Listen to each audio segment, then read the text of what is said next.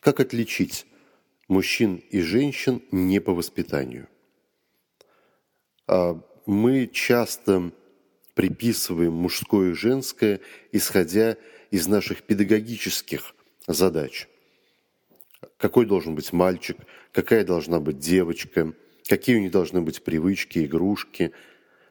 Например, в книге Марка Твена «Том Сойер» подлавливают мальчика, притворившегося девочкой, с помощью того, что кидает ему на коленки какой-то предмет.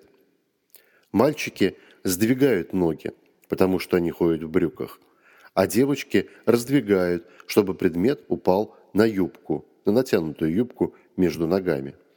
Но это в то время было культурное различие именно американского народа. И мы часто путаем, когда говорим, что девочка должна быть такая, а мальчик такой, потому что воспитываем соответствующим образом. Однако есть и существенное различие физиологическое на уровне между психикой и поведением. И это про запахи.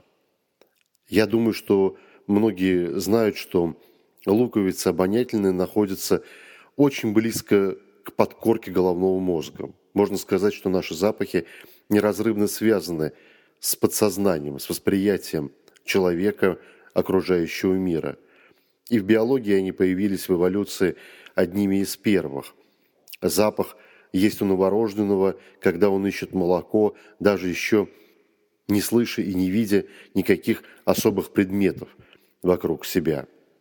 Именно по запаху находят животные пищу. Так вот, интересный эффект, что когда, например, человек говорит другому человеку «ну-ка понюхай», что он предлагает понюхать, зависит от пола. Мужчины предлагают понюхать нечто дурно пахнущее, а женщины предлагают понюхать что-нибудь приятное. Вспомните, женщина может дать другой женщине понюхать приготовленную пищу или духи, или какой-то цветочек со словами «ну-ка понюхай», демонстрируя приятность запаха. А мужчина дает и женщине, и другому мужчине понюхать что-нибудь совсем невкусное, неприятное, можно сказать, отвратительное. Это глубокое и физиологическое, и психологическое различие. Оно реально приводит к большому социальному расслоению. Но об этом в другом выпуске подкаста.